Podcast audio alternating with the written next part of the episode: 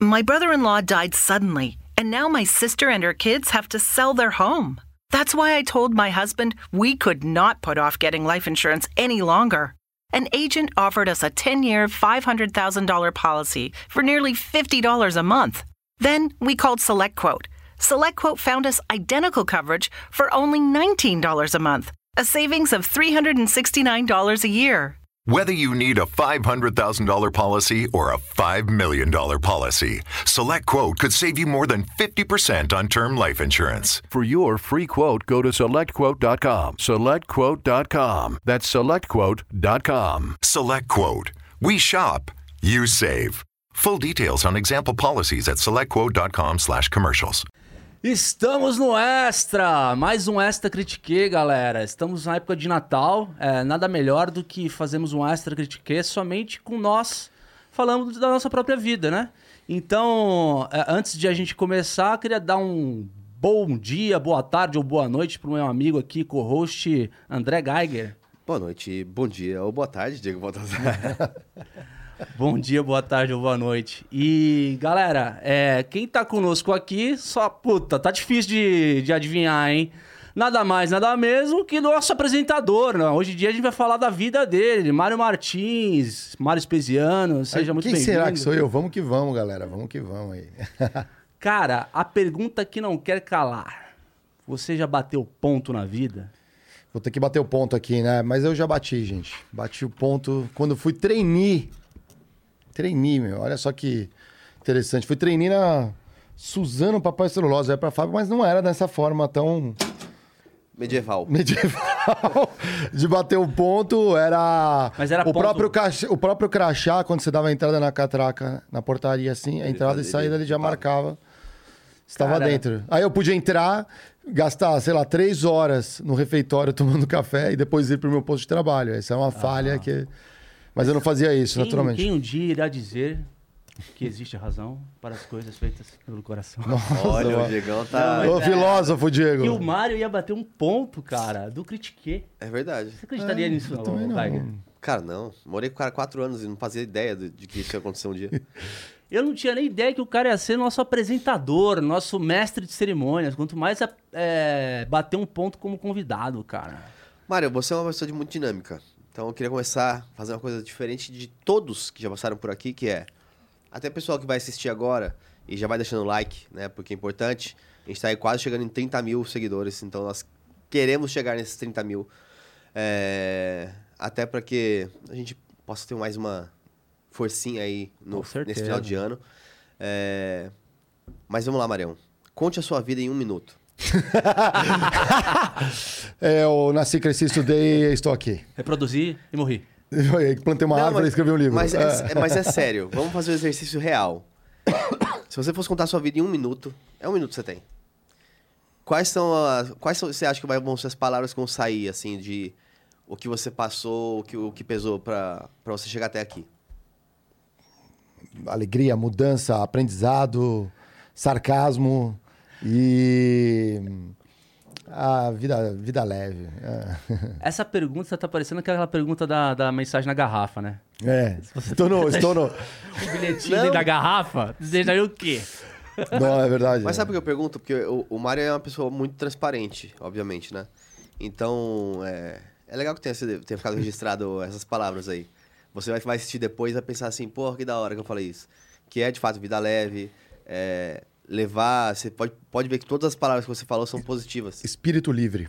Exato. Acho, eu- eu- Ah, eu- tá, eu tá tua bio do Instagram, né? Meus amigos me chamavam assim na P&G. Porque eu era já nesse estilo. Eu não- acho que eu nunca fui muito com... em- nas empresas que eu trabalhei, eu nunca fui assim, nossa, você tá no formatinho dessa empresa, assim, nenhuma. Sim. Sempre fui eu mesmo. Não que elas não influenciaram, mas é. Eu acho que eu sempre tive uma visão externa também, não só interna quando você está trabalhando, mas de parar e olhar de fora a empresa como um todo, as pessoas que você trabalha, o ambiente e tudo. Aí eu sempre gostei disso aí. Sou Mas um tarado. Isso me deu um gancho, cara, pra fazer minha a primeira pergunta, né? Então, assim, dos nós três, você foi um cara que sempre teve essa inclinação de olhar pro mundo corporativo, é, me corrija se eu estiver errado, mas de uma forma mais rebelde, digamos. É um cara mais é, questionador tal. É, você acha que teve algum gatilho pra isso ou você sempre foi um cara desse jeito mesmo, assim, de questionar o o lugar que você tá, enfim? Nossa, super profunda a pergunta. Eu vou. Eu acho que eu vou remontar uma coisa que é o seguinte: tem claro, todo mundo, nós três aqui, a gente tem uma coisa que vem de base, criação. Né, como que nossos amigos, os familiares, os pais, né, como que foram criando. Não vou cobrir isso aqui, não, mas acho que foi de um jeito. E eu acho que um que mudou muito, me transformou a minha cabeça, porque você sempre. Acho que como ser humano a gente está sempre evoluindo. Mas foi um momento muito importante que é quando eu saí de casa e, e fui morar em outro lugar. Eu tinha que sair de casa, exatamente, é. Só que no nosso caso, né, você teve uma experiência bem parecida também. Pô, eu fui fazer faculdade, estudar no interior, né? Fui fazer engenharia. Nossa, eu, sou engenheiro. Eu achava... Orgulho da família, imagina. Nossa, ele vai ser engenheiro. Já tinha uns primos que eram engenheiros. Nossa, legal. meu. Pô, conta a verdade, né? Tipo, é. mas, e- mas a, o- apesar da a faculdade, ela foi legal, porque, bom, na Unesp em Guaratinguetá, né? Os nossos queridos lobos guarás ali de da engenharia da FEG, olha FEG, Faculdade de Engenharia de Guaratinguetá. E o jeito que eu tinha, né, para eu fui estudar lá porque eu não tinha condição de ir numa universidade particular. Eu ia deixar a situação financeira da família de um jeito assim muito complicado, muito complexo. Então, o certo se eu ficasse numa faculdade particular em São Paulo, eu teria que trabalhar e tentar achar um curso noturno, trabalhar sem experiência nenhuma, fazer qualquer coisa para poder tentar pagar ou ou pelo menos um pedaço de um negócio. Então eu botei na minha cabeça que eu tinha que passar numa pública naquela época. Eu, eu fui muito perseguindo isso e tudo mais, fiz cursinho e tudo mais, porque senão ia ser muito pesado. E aí caí em Guará. Mas o mais legal de Guará foi eu poder entrar numa república tradicional, numa época que o trote era assim, o comum, dentro da Unesp, Guará, tinha o pior trote, e eu caí na república que dava mais trote. Mário, eu tenho certeza que 90% das pessoas estão vendo eh, esse programa não fazem ideia. do que eu fazia. Não, do, do que é uma república. eh, não vou falar, chamar de tradicional, mas de tradição. Eh, quantos anos tem a ONU? Cara, ela vai fazer agora 43 anos em 2022. Aqui, ó. 40... eu, eu, eu não era nascido, ela já existia, já tinha gente morando, essas tradições são passadas de geração a geração. A gente brinca que é como se fosse uma maçonaria da Deep Web, né? Tipo, não era mainstream, né? Então, assim, são. Lógico, você mora um entre rapazes, até seria interessante na época ter uma república mista. Não foi o caso. Eu morei com 13 pessoas.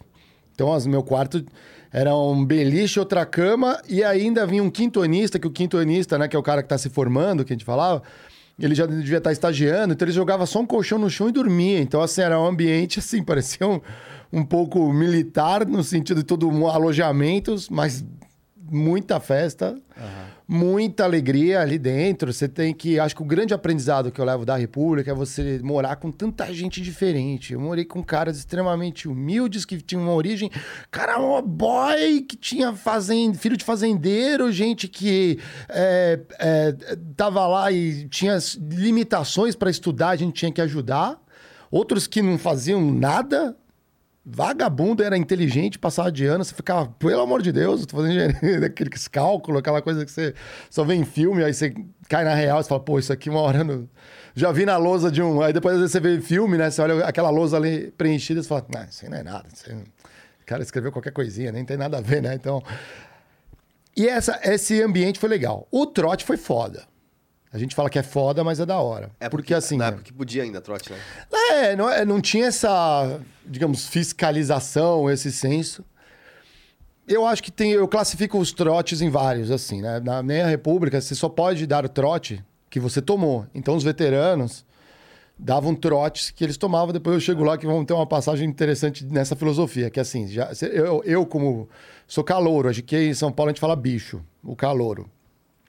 Então o bicho, o bichão, ele não pode tomar trote. Depois, quando ele for veterano, ele não pode dar um trote que ele não tomou. Então, nessa pegada, às vezes você falava assim: olha, Se você pensou em alguma coisa muito criativa, você pode se dar o trote. E ano que vem você vai dar este trote. Então pensa aí, quem sabe você não tem uma ideia Eles legal. anotam, eles registram. Não, o cara depois lembra, a gente lembra. Se for engraçado, a gente vai lembrar. Não tem códigos de como. honra, é, da hora. E tem uma coisa que veio realmente do militar, porque muitos que estavam lá tinham, tinham feito tiro de guerra, então você fazia aquela ordem unida militar, você ficava, meu, eu, ficava, eu tava saradão naquela época, que eu fazia de flexão, abdominal, polichinelo, todas essas coisas, era- esse era o aquecimento. Aí tinha uns que eu chamo de trotes psicológicos, depois você entende a pegada, se você tem medo, é besteira. E tinha uns que eu gostava bastante, no início todo mundo acha ruim, que são os trotes de serviço. Então o veterano pega e falou pra mim, ó, toma que essa carta põe no correio. Não tinha, acho que e-mail na época direito, né? Mandavam cartas. Ah, tá bom, onde é que é o correio? Ele tava aqui, dava o dinheiro pra comprar um selo e, e postar. Se vira. Ah, como assim se vira? Ah, procura, se vira. Pô, o que, que eu vou fazer? Sair na rua. Pr- Primeira pessoa que eu passei na rua, pô, me, me explica como é que eu faço pra chegar no correio? Ó, você vai aqui, atravessa a ponte, é no centro da cidade. Eu falei, dá pra ir a pé? Tem que pegar um ônibus? Não, dá pra ir a pé e tal. Sabe? Então, assim, eu aprendi a- como que era a cidade, como que funcionava. Ah, passava, ah, aqui é uma padaria, aqui é não sei o quê. Olha que coisa... É sutil. Mas, no fundo, aquela educação de trote te ensinava a ser uma coisa diferente. Então, por exemplo, você tô tomando aqui um refrigerante e deixei cair no chão. Ah, não, vou esperar segunda-feira porque a, a, a moça que trabalha na casa vai limpar. Não, meu irmão, se você não limpar isso aqui, vai virar um buraco negro no chão, vai ficar um nojo, você tem que limpar agora. Então, assim, é, e a gente morou junto, e não era bem assim, né? A Era na gente- rap? Era na rap? Era uma, era uma rap de trabalhadores É, na a gente fez época. uma república corporativa daí. Depois. Que já, já existia, na verdade, ela durou oito anos. É. Eu entrei com quatro anos de república, Colina 202, salve Colina Colina 202, 202, salve Aranha. É, e aí depois o Mário entrou um pouco depois, né? É, eu entrei um pouco, eu entrei no meio, assim, vai. no e meio, aí a gente ficou até o final quase. A gente ficou mais quatro anos morando lá. E eram cinco quartos. E aí tinha o quarto um, que era um quartinho de. é, um quartinho extra. Ali junto Uma edícula, na, na assim, é, edícula. é. Aí tinha o, um quarto, o primeiro e o segundo, que compartilhavam um banheiro, uma suíte pequenininha e uma suíte master. E aí a regra era, quando saía uma pessoa, a, a que tava no quarto imediatamente de baixo podia fazer a upgrade, senão passava a vez. Então eu, por exemplo, fui passando todos os quartos. Comecei na edícula e fui subindo um, dois, três, quatro. E aí, nesse. nesse é, é muito louco, né? Então, nesse, nesse ambiente plural, onde você conhece várias pessoas, e o trote é uma coisa presente, né? Então, assim, apesar do trote, você fala assim, nossa, pô, tô me fudendo. Não. Os veteranos me levavam para conhecer cachoeiras que tem ali no Vale do Paraíba. Ia pra praia. É, festinha, baladinha. É, então, assim, você tava num negócio assim, né? Que a baladinha era tipo assim, festa em outra república. Na época era tipo 10 reais, nossa, 10 reais e open bar. open você saía trilili se quisesse, né? Trançando social, né? Você fazia parte de um grupo. Exatamente. social. Então o, o, o trote deixava eu circuito. conhecer. Que eram várias repúblicas. Exatamente, é o circuito. Tipo, é. tem 10 repúblicas com 40 anos ou mais. Imagina então como se forma, tipo, sei lá, Grifinória e tá ligado? Os bagulhos. Tem as rivalidades por causa de futebol, tem os amigos que tá na sua sala que você tá lá. Então você tem um ecossistema de repúblicas que são todo mundo é um amigo de todo mundo, um visita o outro, tudo mais. Mas acho que o grande pulo foram as coisas que eu descobri que eu podia transformar. Porque eu até então era um estudante. E aí eu morava com um cara que é o Arada, o Tarada, mora, né? Salve Arada, aí é um paizão. É, morava no meu quarto, era um pouco mais velho que eu, tinha um, dois anos a mais na faculdade, dois anos a mais na faculdade, era meu veterano.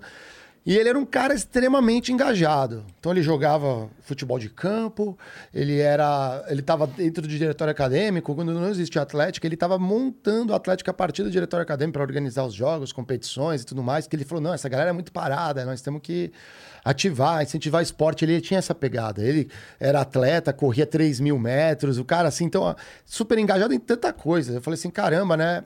E aí eu falei assim, pô, as coisas que me interessavam, né? Eu falei, cara, você vai em todas as festas. Como que você faz para ir em todas as festas, tá em todos os esportes? Ele falou, simples, eu tô no diretório acadêmico, eu organizo, então eu não pago, eu vou em todas. Eu falei, ah, que legal. Eu falei assim, pô, então aí tá aí o gancho. Aí eu peguei e falei assim, ah, não, porra, duro, não tinha grana. Para eu poder ter um a mais, eu, por exemplo, não comprava livros, eu xerocava livros. Ou um pedaço do livro para poder estudar. A calculadora tinha que ter, sei lá, às vezes prova aquela HP, eu pegava do veterano e tudo mais, assim, para poder me virar. Porra, essa grana aí de festa meu, vai me quebrar. Então, assim, eu quero né, free pass, né, passagem livre. No outro ano, no segundo ano, eu já estava no diretório acadêmico e como a Atlética tinha se separado e virado Atlética, eu fui convidado também a já entrar já na Atlética, assim. Os caras já me conheciam, já tinham meu círculo de amizades. Então ali foram dois caminhos. O diretório acadêmico, você sabe muito bem, Diego, você foi vice-presidente né, em Bauru, né? É, tem uma linha mais política, tem o lado do cursinho, né? Para que, pra quem não sabe, você monta um cursinho para o pessoal da cidade é, é, poder entrar numa universidade que está pública, né? Que é o maior interesse. E, e você tem todo o lado social, festas e tudo mais ali, as trocas ali entre a galera. Porra, adorei aquilo, porque eu sabia que eu podia transformar alguma coisa lá dentro, fazer uma coisa para devolver para a galera. Não precisam de muitos, precisavam de poucos. Então você olhava assim, sei lá, a Atlética tinha 20 pessoas, você coordenava todos os esportes, você fazia competição entre universidades, tinha um Interunesp, agora chama Inter.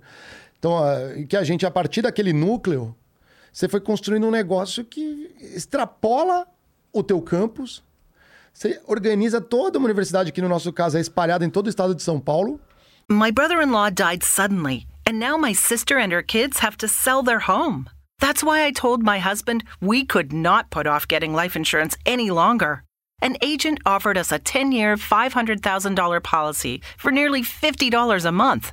Then we called SelectQuote. SelectQuote found us identical coverage for only $19 a month, a savings of $369 a year. Whether you need a $500,000 policy or a $5 million policy, Select Quote could save you more than 50% on term life insurance. For your free quote, go to selectquote.com. Selectquote.com. That's selectquote.com. Select Quote. We shop, you save. Full details on example policies at selectquote.com slash commercials. e, faz, e cria uma coisa maior, é claro. Você tem festa, diversão, conhece, a pegação, tem aquela, esse lado, e tem o lado esportivo, que é muito bom. Pô, põe a galera ali, afasta um pouco das drogas, álcool e tudo mais, vai praticar uma coisa legal. Então, você, eu falei assim, dá pra fazer uma coisa legal e ter propósito. Então, aquilo acho que foi a primeira transformação. Então, quando eu cheguei no mercado de trabalho, eu já sabia o valor de cada um e o poder de transformação que eu tinha como ser humano numa organização e de influência e de tudo mais. O fato é que no mundo corporativo, eu não tive muito assim, quero trabalhar. Pô, eu, eu gostava de. tinha muitos interesses. Então algumas coisas foram me fisgando. claro pra você ali. Não, nunca. Pô, ninguém. Pô, trabalhei. A, minha maior parte é trabalhar com compras. Assim, eu não conheço uma criança fala: o que, que você quer ser quando crescer? Quero ser comprador. Não existe. Quero ser bombeiro, astronauta, policial, não é assim? É, né, professor e tudo mais. Não, porra, comprador ninguém é. Então, assim, eu fui, fui, cheguei, cheguei nesta área em algum momento da carreira. Pô, comecei pesquisa e desenvolvimento de embalagem. Trouxe aqui o Lawrence. Você vê como o cara fala. Quem assistiu, assistiu o programa, tem que assistir o Lawrence Botignon. Porra, o cara fala de embalagem, ele conhece, tem propriedade. Você fica até assim, meu caramba, o cara manja, hein? E que gosta. Ele é o sacane das embalagens, né? E no gosta. cara? É- Música branca, né? Quando você gosta do que você faz, Você tem tesão e tudo mais. Então, assim, eu tive uma sorte tremenda de ter um, um cara como aquele, eu sou curiosaço. Gostava da área, mas aí eu falei assim: olha aqueles, as armadilhas da vida também, né? Eu- naquela época a gente tinha muita pressão de crescer, ganhar mais, ter uma condição social melhor, né? E aí existia o trainee, né? O famoso trainee, que vai te puxando assim, porra. eu- é, tem- é- é- é muito sedutor o trainee. Então eles falavam: vou te bombardear por dois, três anos de treinamento e tudo mais, e depois, ao final disso, você já é gestor. Que palavra gestor? Você tem o ego. Você tem não sei o quê. Só que, galera, quando você vai ser gestor, você tem que se cuidar de pessoas. Que eu nunca tive problema. Mas não, é- não significa que três anos sem conviver com gestores, e às vezes gestores bons, que te inspiram, você vai sair virando um bom gestor. Então eu sempre tive a autoconsciência de aprendo com todos os gestores que eu tive, gestoras, né? Principalmente as gestoras, é, de pegar o que é legal, que todo, nenhum gestor é perfeito. Nenhum, nem nós somos gestores aqui e não somos perfeitos de forma alguma. E estamos sempre nessa evolução, autoconsciência e tudo mais, mas de chegar sempre num ponto assim, cara, ok, uma hora cheguei como gestor, foi na P&G, é, em compras, né? Na, fui trainee na Suzano lá que eu falei de planejamento e de, e de demanda e produção, ou seja, eu precisava de uma bola de cristal, basicamente. E aí chegar num, num- num negócio que é mais comercial, que eu gosto, pô, a minha essência, vocês me conhecem, eu gosto de conversar, gosto de entender o outro lado.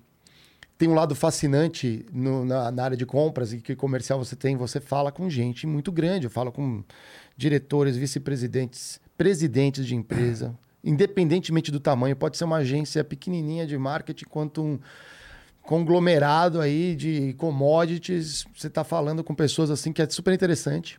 Eu gosto muito de visitar essas empresas, então eu conheci empresa pra caramba nessa trajetória. Eu, eu entro, às vezes eu sinto já o clima organizacional. Você não tem isso? Aí você, já- né, você fala, puta, essa empresa aqui, meu. Aí eu, eu, eu fazia umas viagens para os Estados Unidos uma época para fazer benchmark na- nos fornecedores das empresas que eu trabalhava. E às vezes na linha eu olhava e, e pensava se que era hispânico, é latino. E eu falava espanhol, já tinha aprendido a falar espanhol, e eu conversava com um cara espanhol e os gringos não entendiam.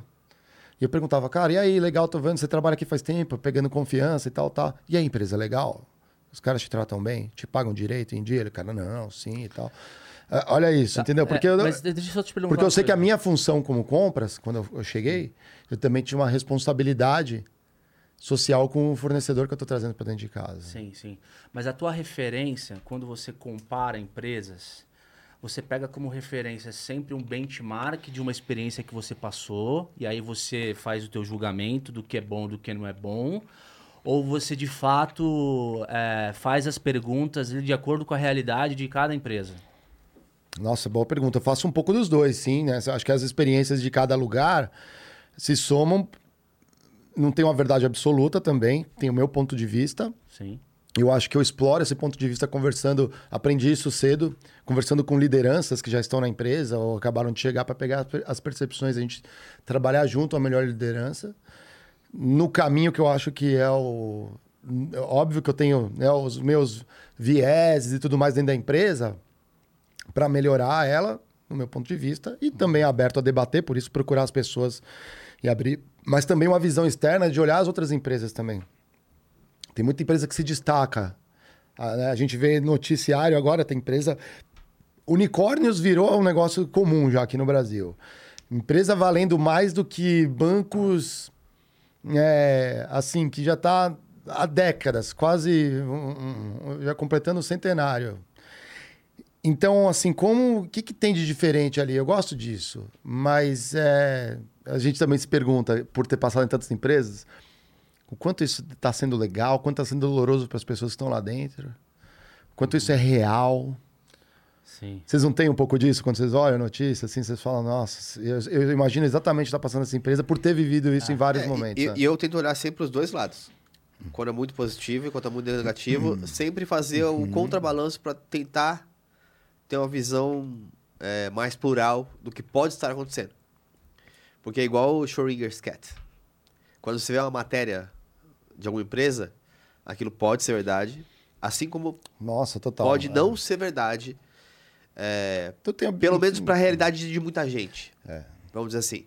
Porque pode ser que aquilo de fato é real, mas a empresa é tão maior que aquilo que não é um ponto relevante, eu acho. Ah, eu pergunto porque a, gente já te, a gente já teve muito tempo junto aqui os três e eu percebo que quando a gente entra nesse tipo de embate, os nossos critérios para fazer julgamento de do que, que é o que, que é farsa e do que, que de fato é genuíno, eles oscilam um pouco. Então, Sim, tem um- vocês são mais questionadores do que eu, mas eu não sei se isso provém de uma curiosidade de vocês, de, de mais a fundo, ou de fato de, de perspectiva, de tentar, puta, olhar um copo metade cheio, é, metade vazio. Você é um cara, tipo, você é um cara mais desconfiado do que eu quando você faz prova de conceito de alguma, de, de alguma coisa. Isso é Aham, fato, isso é fato, fato. é.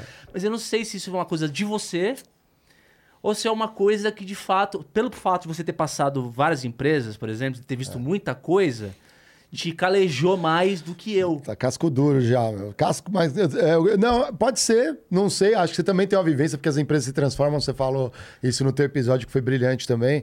Mas eu acho que. Não é desconfiança, mas eu acho que, assim, no fundo, tá na minha essência, e acho que um pouco do Gaga, é nós somos bons solucionadores de problemas. Então, para você solucionar um problema, o primeiro ponto é que é criticar, e por isso eu critiquei, é tentar achar o problema.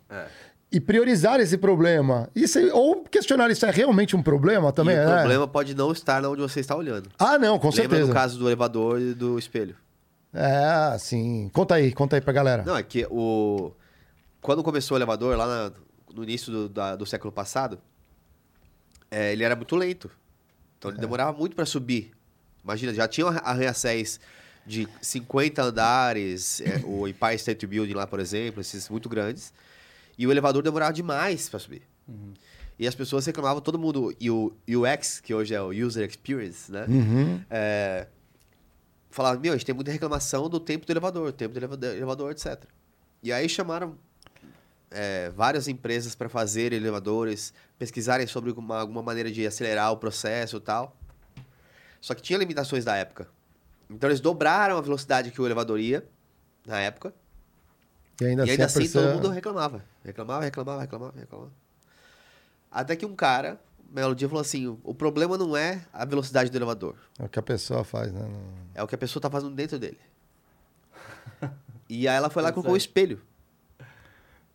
E, de repente, todas as reclamações pararam de existir. Sim, elevador é muito rápido, porque, eu Porque tinha agora, que... como a pessoa tinha um espelho, ela ficava, ela distraía. Ficar se olhando. Então ela olhava alguma coisinha e tal, fazia aquele negócio. Aí, pô, já, já chegou no meu andar, já saía. Isso. Então ela tinha alguma coisa para fazer. É, isso evoluiu a um ponto que hoje, por por isso que se você olha para trás, você vê o futuro. Isso chegou hoje num ponto que no elevador você tem o quê? O Elemídia. É verdade, você olha ali o... Ah. Você deu mais uma distração para a pessoa usar aquele tempo de uma maneira útil. Já vejo a notícia, já vejo a cotação. Então, assim, já- você que está em, ca- em casa agora, você já pode pensar que algo vai existir. é, que vai ser uma evolução do Elemídia, que vai ser uma, ou evoluções. Pense o metaverso junto com o elevador. Coisas que vão existir, que talvez a gente não saiba o que é. As pessoas ainda, nem vão sair de casa, algo, talvez. Vai existir algo que a gente não enxerga ainda, mas que não é. a- que vai solucionar problemas de maneiras que você não imaginou a primeira vez. Tipo, ah, o problema é a velocidade do elevador. Calma, pode ser que sim, pode ser que não. Nossa, brilhante. É. Eu, aí nesse lance de culturas também, e o lance de ter passado, acho que é assim, todas as transições que eu fiz, elas foram muito impulsionadas por dois fatores. O primeiro fator é o estatístico, que a gente pode falar do chefe e liderança, sem dúvida. Não seria hipócrita de chegar aqui e falar, não, não, foi sempre perseguindo. Não, acho que tem a ver também com os fatores que me motivam. Assim, eu, tenho vários, eu tenho seis pilares, um dia eu conto isso aqui no Extra, aqui, que eu para tomada de decisão de carreira e negócio, esses pilares, como a qualidade de vida, remuneração, reconhecimento, vai indo. Né? Não, é posi- Falou três, fala, fala os outros três aí. não eu, eu- eu mando, a gente manda no extra aqui, senão vai alongar aqui, vocês vão ver, já vai, você tá Não, querendo é só anotar. falar o, o título, só. O quê? Os pilares. Só o nome dos pilares. É, O que, que eu falei? Reconhecimento, Qualidade de remu- vida. qualidade de vida, é, remuneração, é, é, empowerment, que é você poder executar, né? Autonomia, Sim, autonomia. autonomia, perspectiva de crescimento e ambiente de trabalho. Bom. Não é, se, se isso estiver bem cobertinho, Dá extra. não, dá um extra, né? Mas assim, dá um. Dá um, dá um não, mas se estiver bem cobertinho, eu fico legal. Não onde eu tô trabalhando. Então, por exemplo, aqui no Critique, que foi um projeto idealizado que já falou isso aqui, né? A gente nunca contou, não critiquei isso aí, né? Então vou contar. Contou? Nunca contamos, não Porque critiquei. os behind the scenes? É, não, porque não, porque é do começo, não. não. Contou lá no. Ah, nos no- episódios zero. zero, Não, é. zero, zero Contou, foi. contou. Mas Mas, era assim. de novo, não, não, então, mas era pra ser um livro e a gente, né, falou assim: não dá, né? A nossa amiga jornalista falou: pô, faz um podcast, tá, tá indo muito bem o formato, vocês podem trazer mais gente pra conversar os assuntos que vocês já dominam, beleza. E aí cá estamos, né? O Gagner ainda virou CEO, a gente vai ter que falar isso aí no seu episódio, Ah, é né? verdade. Isso vai ser muito legal, inclusive, né? Tô fazendo meio host aqui, não tô falando, não tô respondendo, né? Mas e o eu acho que, pô, será que a gente não consegue fazer no critique o ambiente e todos esses pilares ali que eu coloquei? Então assim, a gente também tá tendo a oportunidade de empreender já com a cabeça de quem entra em empreender o tempo todo. Dentro de grandes empresas, empresas que é sonho para muita gente trabalhar. E, e, e muita gente escreve pra gente assim, pô, tô precisando trabalhar, queria trabalhar numa grande empresa como você trabalhou e tudo mais, né? Ou quero trabalhar onde você tá trabalhando. Sempre tem, tem de tudo, aparece. E aí, eu, às vezes, eu olho o perfil da pessoa, um pouco converso com a pessoa, alguns eu co- busco conversar, escrever, trocar mensagem, eu percebo, pô, mas essa pessoa não conhece a cultura da empresa que eu tô ou a que eu passei. E isso é muito difícil. Como que uma pessoa pode talvez chegar numa, numa empresa já entendendo um pouco mais da cultura, que é um pouco que a Carol Martins falou ali, tem jeitos de você ir, conversa com uma pessoa que já está dentro da empresa e tudo mais. Mas várias vezes eu dei saltos de paraquedas, assim, sem o paraquedas, ele não abriu. Então, várias. Isso com certeza aconteceu com você, principalmente depois de ter passado pela P&G, que é uma empresa assim, excelente. E eu- E aí, e, aí, não, e aí, quando você vai numa outra empresa que você vê vários problemas, que se adoram, né? O mundo fala, não, não são problemas, são oportunidades. Sim, são oportunidades. Quando a galera quer resolver aqueles problemas, né? quando a galera gosta de conviver com a pedra no sapato, dói. Porque é aquele senso que todo mundo fala, o senso de propriedade. Eu tenho pra caralho. Na empresa que eu tô, eu pego e visto a camisa e falo, cara, é isso aqui, é skin the game. Então, você também é assim. Fala aí, quando a gente trabalhava, sei lá, na VG, era Gillette, era. Nossa, os nossos banheiros assim, a Mach 3, Mach 5, sei lá, tudo, todos. Fusion, né? Mach 5 Fusion. Todos, assim, a gente já tava usando. Lançamento, shampoo, já tá com. Nossa, gostei, ó, o cheirinho, não sei o quê. Você tá ali, você ia na gôndola, ô, tá meio desajeitado, você já, opa, ó, deixa bonito. Tudo, todas as empresas que eu trabalhei têm isso. E não tá sendo diferente. É, é um negócio de senso de dono, que todo mundo fala assim agora, ah, que senso de dono agora, tem que fazer. Cara, é possível ter senso de dono sendo um empregado. É possível. Nossa, muito. A muito. gente critica, a gente quer sempre Não, eu sei, mas aqui. aqui assim, depende da avaliação como o cara Não, é que remunera. a gente quer mas- sempre criticar aqui, tem muita gente criticando assim, ah, senso de dono, mas paga um salário, sei lá o quê. O bônus faz um- não é de dono, né? É, mas assim, mas o meu ponto é, cara, eu, eu lembro disso da P&G é muito forte também. Eu ia na gôndola, é, eu falava, cara, essa gôndola é minha. É, Tá errado, eu vou arrumar. isso. E isso independente de ser um empregado ou de estar no começo de carreira. Tipo, é. Eu acredito. Se eu fosse presidente, eu ia fazer a mesma coisa. Exatamente. Então, assim, acho que tem muita gente também que fala assim: ah, a pessoa tem que vestir a camisa, é, me cobram ser ter seis de dono, sim. Sim. Porque Senão não vai acontecer. essa preocupação tem que ser genuína, né? É, eu, eu acho que o ponto que a galera reclama com razão é uma melhor distribuição, talvez, principalmente quando a gente pensa em várias coisas que a gente já debateu aqui, que é como são medidos, os resultados, favorecimento do individual versus o coletivo, que, ok, tem sua equação, não vamos discutir isso aqui, a gente já falou, pode ser um outro extra. Aliás, a gente tem ideias de extra conversando, mas, é, mas eu concordo. Não, É, é, eu queria de- deixar até mais um ponto super claro. Porque é isso que eu falo. Às vezes as pessoas olham para um lugar, para um ponto. Aqui, ó, tá o ponto aqui bonitinho.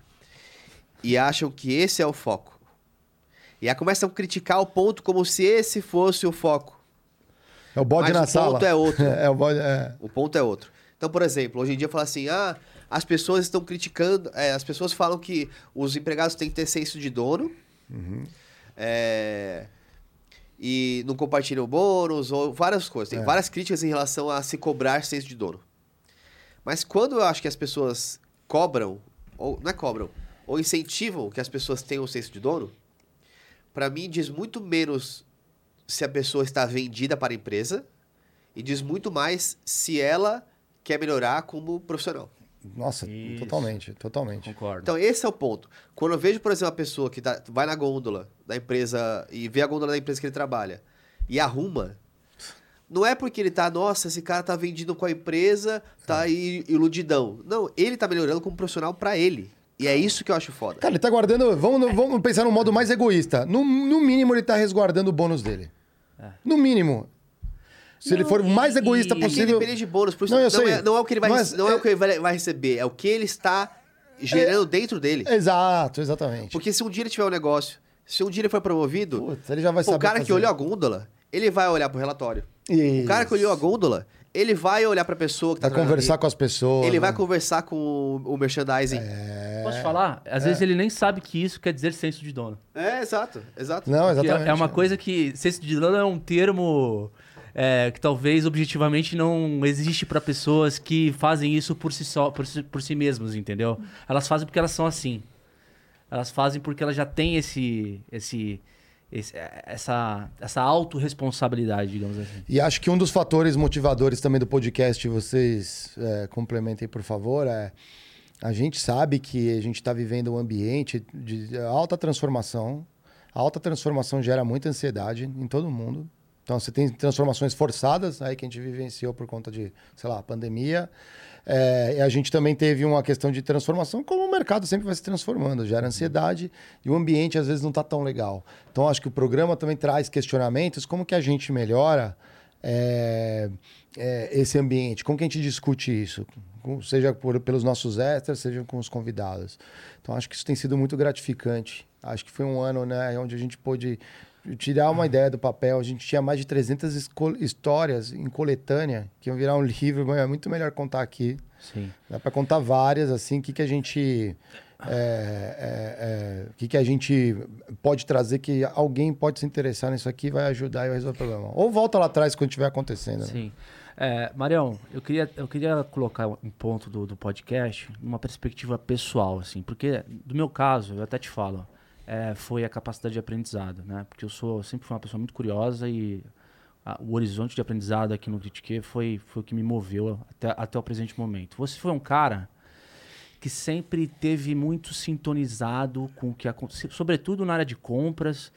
É, sempre quando eu conversei com você, você sempre foi um cara que sabia quem eram os melhores, o que estava acontecendo, o que tinha de melhores práticas rolando nesse mercado.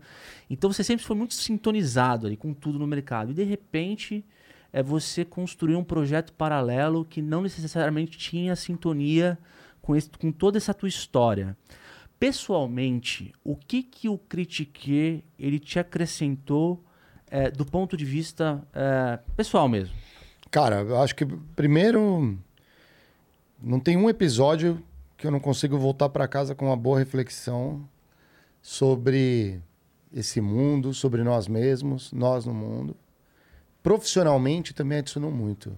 Então, por exemplo, hoje eu trabalho numa empresa de mídia social, como principais produtos, né, mídias sociais. Cara, a gente tá skin the game. Ao montar esse projeto, eu entendo muito melhor como cada, o comportamento de cada um. Como um usuário, uma empresa, um, um programa como esse que está lá precisando ser divulgado, e a gente tentando fazer. Então eu aprendo a ler melhor os números, a entender o formato de cada produto, dos concorrentes, de outras plataformas. Cara, o conhecimento que eu tenho desse mundo, desse mercado agora, também cresceu muito. Seria assim, não tem como ignorar. Então eu sei que eu sou o melhor profissional onde eu estou hoje, no lado, vai, mais é, é, é, corporativo falando, por conta desse projeto. Quanto me agregou. Incentivo a galera a Quantas, fazer. quantas pessoas aí na empresa têm, eventualmente, é, contas ativas em todas as redes sociais? Cara, Com o projeto. gente de liderança que não, não- não- Quando foi a última vez que entrou, sei lá, no, no Instagram, mandou um WhatsApp, tem. Cara, e acha que. Não tô julgando. Eu só tô dizendo que eu aprendi muito. Minha leitura do negócio é de alguém que está não só dentro da empresa, mas como usuário. É, que não deveria ser tão diferente de quando você, a gente estava em bens de consumo Usar o shampoo. usar o shampoo e falar, pô, legal, gostei, nossa, não gostei do perfume desse shampoo, e vai lá e dá feedback na minha do marketing, pô. Fazer barba com gilete. Ou então tirou aquele produto. Salve. É, ou então tirou aquele produto que era só um promocional, mas que você adorou, que ele durou, sei lá, seis meses, ele- aí gira, e você fala, puta, eu adorava aquilo que vocês tiraram, por que não deixa na linha, né? É. né? Você vira fã do negócio. Então, assim, eu acho que é. A galera pedia Pet Plus quando acabou. Lembra do Pet Plus? Nossa, Pert Plus, velho. É isso mesmo. Pet Plus, cara. Era É o o antigo, Caspa. era o antigo era, Head Shoulders, Era o Head Shoulders, a mesma ideia. É isso aí, Pet Caspa. A galera ficava mandando mensagem, tipo assim, cadê? Não tem mais Não tem, não tem. Ah, quando eu tava na Pepsi com o Salgadinho, pô, a galera fez campanha. porque A gente entrou numa fase onde a geração dos anos 80 voltou a entrar na moda, a galera pedindo Cheetos Tubo, Cheetos Tubo, Cheetos Tubo, já não tinha mais, Ah, tiveram o que... tubinho sumiu, né? Sim, aí a galera reclamou, não, o tubinho tá, o tubinho tá pequeno. O tubinho tá pequeno, o tubinho tá pequeno. Não era que o tubinho tava pequeno.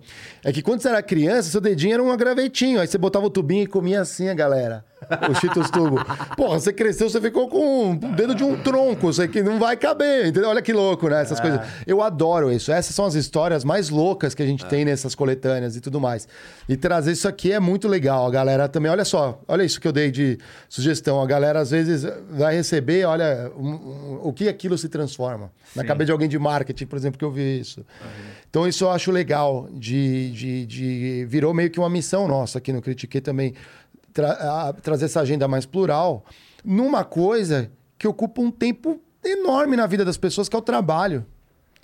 Então, por que, que o trabalho tem que ser uma coisa chata, cansativa, exaustiva?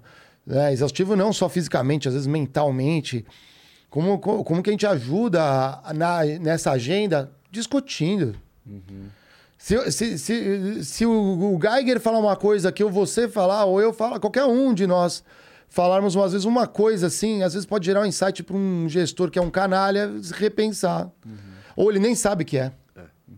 E fala, pô, eu tô tendo uma atitude assim. A gente já recebeu feedback assim na, da, da galera que escreve pra gente. Nossa, a- acho que a coisa que mais motiva pra gente continuar nesse projeto é justamente esses feedbacks, né? E a galera, pô, me ajudou e tudo mais. Essa daqui é a coisa mais legal. Eu acrescentaria uma coisa que é, nem sempre está visível, mas, cara, acontece e acontece de forma ativa. A gente é, dá ferramentas, dá substrato para as pessoas poderem tomar decisões por elas mesmas a respeito de carreira e trabalho, mesmo que essa decisão seja não tomar decisão, mas que é, aqui no Critiquei a gente discute, Vamos, vamos discutir. a gente discute e beleza, cada um toma a decisão que quiser, entendeu? Ó, a gente começou o programa na metade do ano, mais ou menos, ali, né? No, no- em junho. E, a, e a eu não tinha, não que eu não tinha, né? Mas a- todo esse episódio de pandemia que passou pela gente, né? Pela, por todas as empresas, o mercado, né? Os países todos, eu percebi como o meu papel de gestor podia fazer a diferença no, no time, mas de uma forma muito do- diferente do que eu estava programado.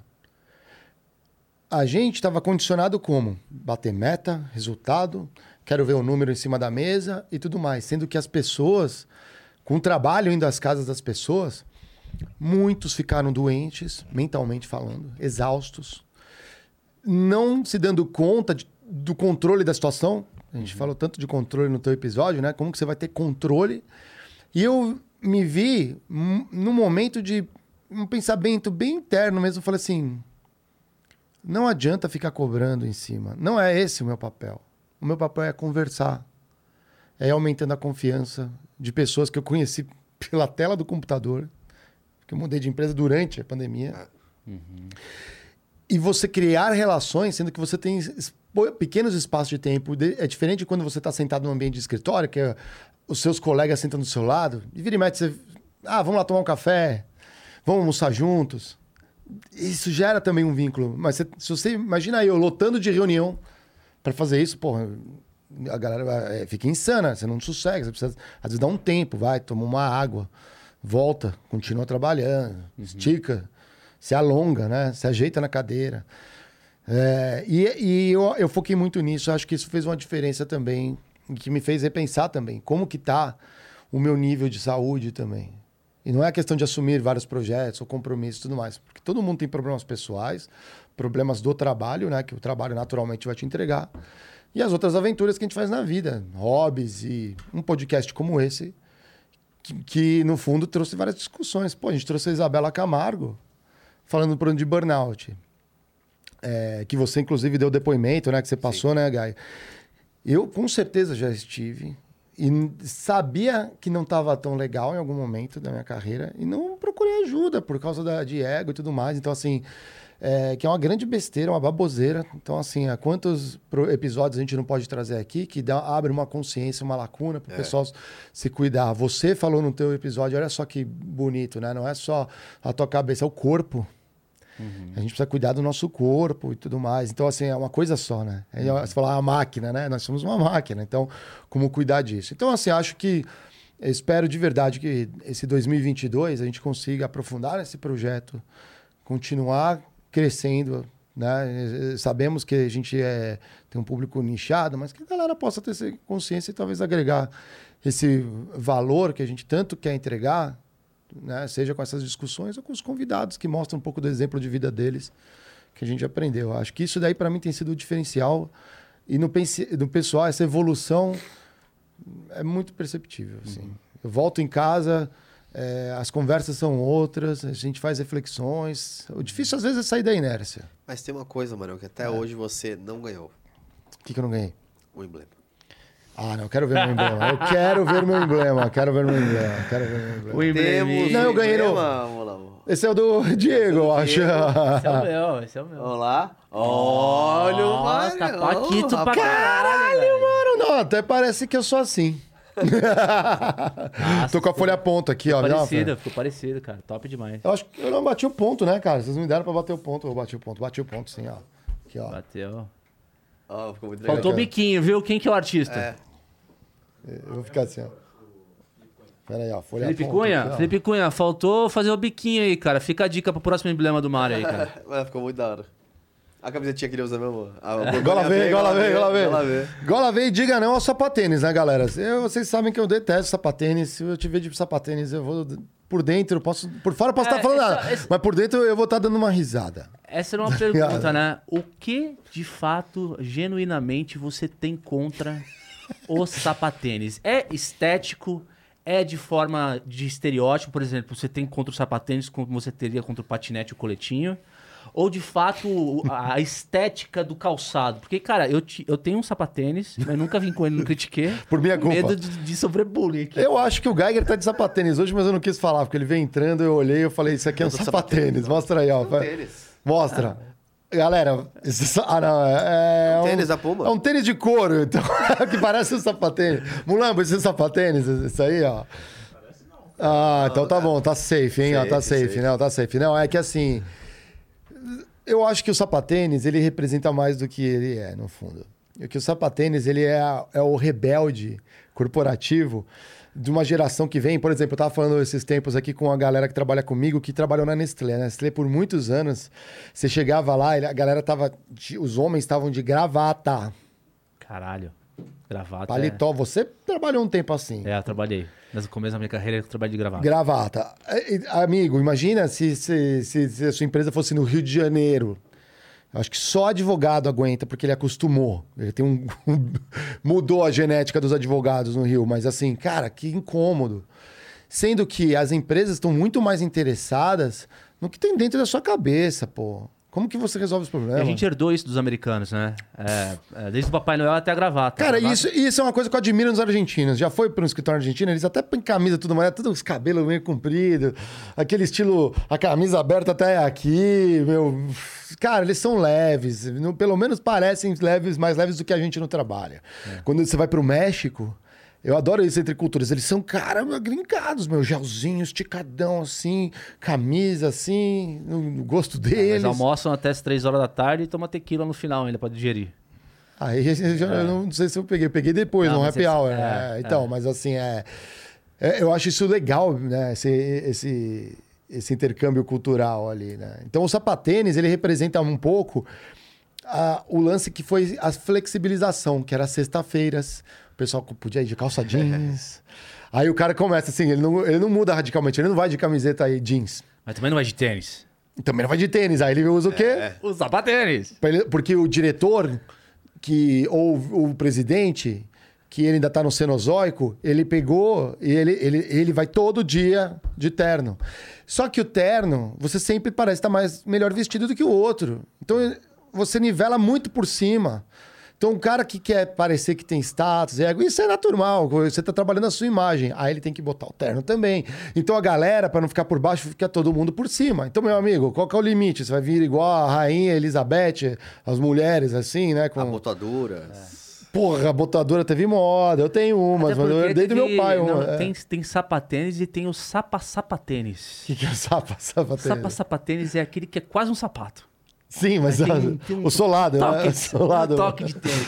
É- É a transição daquele chefe do Cenozoico. Ele, Porque é. ele, ele quer cool, ele quer parecer cool, mas ele não pode ser tão cool, porque ele ainda quer parecer que tem de sapato, mas ele não tá de sapato. Não, eu já vi empresa que o cara pegou, chegou na sexta-feira todo descolado, com um Nike Air Jordan, um pouco mais senhor, assim, vai, uns 50 anos, a galera, chegou o molecão.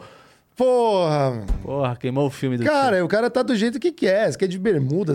Sabe o que eu achei legal? Papete, Aquele sei pessoal lá. que fica total no classicão mesmo, assim, sapato, calça social, camisa social, mas vai lá e põe aquela meinha do, é, do McDonald's, por exemplo, uma meia do... Rap Socks. do é, essas meias de, tipo, sei lá, do Smile e tal. Porque, tipo, é, é muito o tradicional com uma coisa que quebra, né? Tipo, não é, em vez de você ir é, trocando o sapatênis, trocando essas... indo o resto mudando, você se mantém padrão e deixa lá uma surpresinha, tipo, ah, sou descolado. Eu já tive umas meias dessas também, acho da hora, acho da hora. A meia do. Não, tinha a gravata do Tiny Toons quando era gravata. Ô, né? A famosa tinha? gravata do Tiny Casamento Toons. sempre tinha uns 3, 4. Com, com Tasmania na gravata. é. O, o Elcio lá da, da L'Oréal também tinha essa- essas meias, gostava de usar. É da hora, acho da Mas, hora. cara, eu fui numa Tinha palestra. Lebron, assim, 23, muito louco. Não, então eu vou contar uma história corporativa aqui, que seria baita palestra. Numa das empresas que eu trabalhei, toda a gerência, diretoria, vice-presidente, num- eles alugam um salão, né? Assim e tal, e aí vai o presidente, fala um pouco, a gente faz dinâmicas, assim, entre os gerentes e tal. Aí você descobre, meu Deus, aí, né? Você fala assim, ó, tem uma coisa legal, e você fala, nossa. E aí, um dos convidados palestrantes, ele foi falando alguma coisa sobre consumo, né, comportamento, consumidor e tudo mais. Aí deu uma assim, é, você pode botar um rap socks, né? Essas meias felizes, que não vai fazer isso, aquilo não vai gerar o resultado. Porra, na frente, então todos os vice-presidentes, tinha um de vendas que tava com essa meia, assim, só, sabe quando você começa assim, olhar um pro outro, pro pé do outro, o cara tirou onda com isso? Pô, cara, o cara é convidado pra lá, tá recebendo pra palestrar e sem querer dar uma puta pedrada no vice-presidente da empresa. Então, assim, adoro é, a galera tentando ser diferente, ou do seu jeito. Seja do seu jeito, é. esse é o meu recado. Seja do jeito que você gosta de vestir, fica confortável. É, Agora que todo mundo, muita gente foi trabalhar de casa, meu, parecia o William Bonner, de cima aqui, né? A gente brinca, né? Só a camisa por baixo tava lá com a bermuda, mó calor. É, que é foda, né? Nesse caso do Rap Socks, eu lembro quando bombou, é, virou hype mesmo nas empresas. Você via executivo com aquelas barras de, de calça um pouco mais curtinha, exibindo as suas cores exóticas, né? E aí, cara, nunca me esqueço que eu fui jantar, é, fui pra um bar com a minha, com a minha namorada né, na Vila Madalena. Ó. E é aqueles bares que tinha brechozinho, Aham. barzinho cool, Vila Madalena. E aí, puta, tinha umas rap socks lá. Eu fui ver o preço, cara, era três par por 100 reais.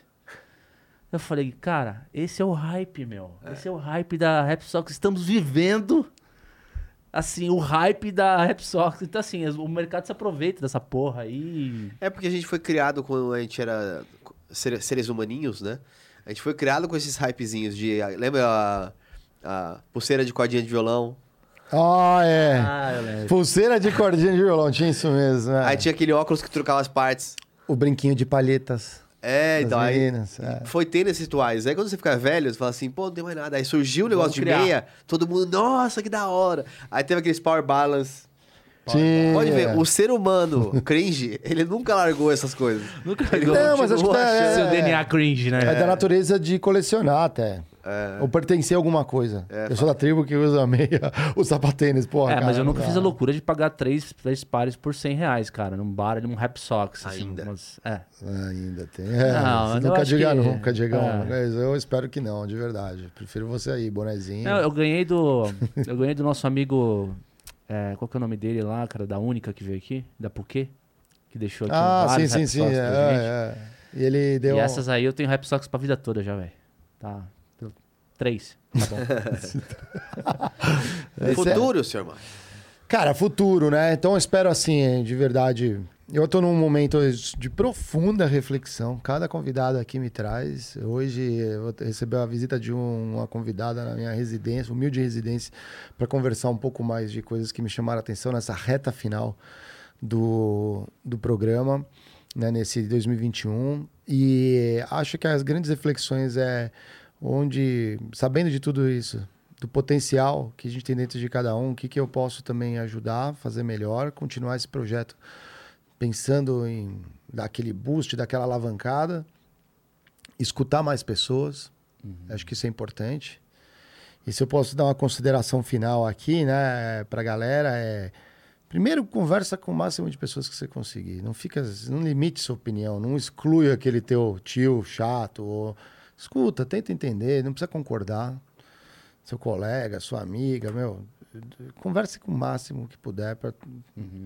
Isso te ajuda demais formar opinião. Já fale do Critique, veja a felicidade do Nossa. trabalho, que é muito legal. Nossa, baita programa com Guitarrara. Galera, esse é um. Eu, eu sou, adoro esse programa, preciso assistir de novo, porque eu já. A gente eu- tende a esquecer. Acho que o segundo ponto é entender o máximo que você puder as coisas. Tem coisas que você gosta naturalmente porque são de interesse seu. Mas tenta sair dessa da bolha do algoritmo, né? Que te empurra, te vomita informação na cara e que é no clickbait, né? Aquela isca, tenta procurar os assuntos os mais diversos, você vai se descobrir, você vai se reinventar, vai buscar interesses novos, isso é muito gostoso, né? Quando você tá... Seu cérebro trabalha de uma outra forma quando você está aprendendo uma coisa nova, te- é dopamina na veia, melhor coisa que tem, você fala, caramba, aprendi isso. Então, ao conversar com todos, né, que era o primeiro ponto, né, e entender o máximo, uma coisa ajuda a outra, né? Quanto mais você entender as coisas, mais você vai querer conversar com novas pessoas, e quanto mais pessoas você conversar, mais assuntos vão ser ventilados. E último ponto, seja você mesmo, aí galera, seja você mesmo. É, acho que nada mais bonito do que autenticidade. No mundo corporativo, a gente trabalhou com vários tipos de pessoas e muitos, infelizmente, vivem vidas inteiras no corporativo reprimindo quem são eles mesmos. Era pra gente ter muito mais heróis no mundo, mas está cheio de criptonita aí para enfraquecer. Como tem que seja você mesmo é a coisa mais poderosa que tem. Respeite também, né? O- a- Transparência, né? Transparência, isso é a coisa mais bonita porque você não sofre por dentro. E acrescentando, se você ainda não é você mesmo, o que, que você tá, sa- tá fazendo para chegar em algum momento onde você vai poder ser você mesmo, né? É. É, exatamente. Não, acho que é para ontem, assim. Seja você mesmo, você tenha. Né, imprima a sua, a- as suas crenças ali, né? Porque a gente vive disso, mas por isso que eu falei, conversa com as outras pessoas para isso ir moldando também. Não tem, não tem uma verdade absoluta. Busque a sua verdade, mas da melhor maneira possível. né? E ano que vem, entendo que começam as palestras, né? Então, é, o que que você está pensando? Vai fazer mais na parte de negociação mesmo? Ou você pretende ainda formular dois ou três temas para ter um- algo mais abrangente? Cara, a galera me convida para palestra pra caramba, principalmente na área que eu atuo, mas eu acho que tem mais assuntos abrangentes que a gente precisa conversar. A gente tem, tem projetos, vamos revelar na hora certa aqui pra galera também, né? Mas é, a gente já tá conversando aí, galera, com alguns convidados que passaram, outras pessoas aí do mercado ali que podem agregar para todo mundo nisso e ajudar a gente numa carreira melhor. Aqui os três hosts aqui têm aí conteúdo bacana de, das, das vivências próprias nesse mundo corporativo. Então, assim, cara, tem um monte de assunto que a gente consegue abordar. eh, E eu tenho já de, de, de causa própria ali, né? Você fala assim, temos que falar sobre isso. Se não falar sobre isso, não é justo. Tem que ter mais pessoas falando sobre esses temas aí, né? Da hora. Porque eh, geral fica mandando assim, ah, o Mário vai dar palestra, o Mário vai dar palestra, o Mário vai dar palestra. E, então, enfim, é, sim, está nos planos é, de que tenhamos palestras no ano que vem. Então, fica aí, é, para quem tá pedindo, calma que vai ter. E para quem tá conhecendo um pouco do Mário agora, saiba que sim, existe essa possibilidade e está sendo trabalhado é, este caminho. Exato, muitas surpresas pro ano que vem aí. Aqui no Critiquei a gente tem um rito. Fala com aquela voz assim, como. Mário, Isso. Aqui no Critique a gente tem um rito. É, é um rito que agrega ah, as pessoas. Então, eu queria te convidar a adicionar um elo nesta bola. E a partir desse momento você é, vai passar a fazer parte, mais uma vez, disso que a gente está construindo aqui. É. Vou mostrar aqui a técnica, porque tem convidado aqui, ó, que não consegue colocar o elástico aqui, ó. É, tem pôr de, de prima, assim, Não, ó. dá, dá pra Abre a colocar com mão uma e já... voltinha também, depende do, do esmero. Ele tá ficando, meu, poderosa. Tá hein? ficando, tem tá que ficar bom, um é. negócio aqui, né? E o ponto de saída, por favor? E aí, ó, quem é o próximo convidado? Eu não tenho ideia de quem vai ser o próximo convidado do programa agora. hein? Não tenho a menor ideia. Ah, teremos. Também a não sei, não. Continuação do, dos nossos extras aí, né? Já foi o Diego, já foi o Mário. Falta o nosso querido André Geiger. É isso aí, Sou- Andrezão. Sou Joe, sou Joe. Cara, isso aqui é o time Critique. Galera, obrigado. Uma satisfação também estar com vocês aqui. Acho que a gente foi muito assertivo na, na, na, na ideia e eu sou muito grato a vocês. Vocês me ajudam muito como pessoa, ser humano. Não podia deixar de agradecer a galera dos estúdios Flow. Principalmente ali o Igor Monark, que escutaram o projeto da primeira vez, se encantaram com a ideia, nós somos loucos mesmo. E a gente é muito doido. E aí, se não fosse isso, não teria o Geiger É. aqui como CEO. A gente adora as conversas, o progresso que tem os estúdios. É, A galera, a família também. Família. A galera que não entendeu, que criticou. A galera que criticou e depois foi ver, achou da hora e tá surgindo. E a galera que sempre achou legal É. e tá acompanhando.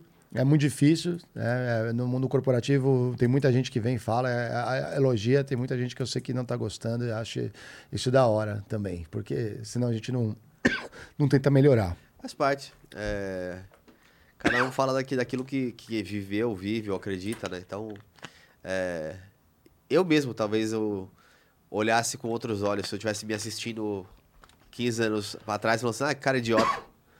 E eu olho pra, mim de 15 anos atrás e falo, que cara idiota. Então, tudo bem, os Vocês dois estão gostam de se certos. assistir? Vocês, vocês gostam de se assistir? Não, não assisti, mas eu digo assim, quando eu penso em mim, dos meus 25 anos e o que eu- sou hoje. É, eu consigo ter várias coisas que eu olho. Bom, isso aí já é spoiler já, né? Porque a gente vai falar disso depois. É, Mas tem várias coisas que eu olho e falo assim, cara, é... como eu era idiota, cara. E eu tenho certeza Ah, eu também tenho. que eu consigo, eu Sacanagem. consigo projetar a minha cabeça lá em mim, porque era eu. Então eu consigo projetar e falar assim, tipo, que se eu olhasse pra mim agora, eu ia falar assim, cara, que cara idiota. E tá tudo bem. Aliás, é, não, é, uma coisa parte. construiu a outra, Não, né? É, parte basta ver os primeiros episódios nossos e os de agora, como a É. gente fica mais à vontade e tudo mais. Mas uma coisa que eu adoro, eu tenho que comentar aqui, se eu não falar assim, não seria eu mesmo, é. Eu adoro quando nós discordamos. Mas é- não é aquele assim do tipo, ah, vocês têm uma ideia, eu tenho outra, ou às vezes eu e o Diego, Ah, diferente claro. do Ga- ou, ou às vezes eu e o Geiger, diferente do Diego. Eu gosto quando nenhum concorda com o outro. E aí eu acho esses Aí os mais interessantes. Não, não é da porrada, mas eu acho muito legal, assim, porque na verdade não significa que a gente também tá sendo contra o que outro tá falando. Porque é genuíno, é tipo assim, ah, ah. Não, não, A gente não cara. tem, tipo, meio que uma. ah, é puritano. Tipo, sabe, o Diego falava, falava mais alguma coisa assim eu- que eu não concordava, ou ao contrário também. Era tipo, em geral, era tipo assim, ah, ah. Não concordo. Eu, eu acho que tanto. E acho que esse feedback também, apesar disso, eu acho que o melhor feedback que a gente recebeu nesse sentido veio de vários. Do Ferrez, do Semenzato e do Kepper, que ele falou: vocês têm uma baita sintonia. Pô, obrigado. Valeu, galera. É, nóis. isso é verdade. Se vocês acham que a gente tem uma sintonia, só faz aí no finalzinho agora aí um flood de abelhinhas aí, desce as abelhinhas aqui. E manda as perguntas lá que eu vou responder no Instagram. Dá like também, já chama os amigos aí pro Critique, porque a gente vai ter 30 mil até o fim desse ano. Jogando pro universo. E vamos que vamos. Vamos que vamos contra o 8.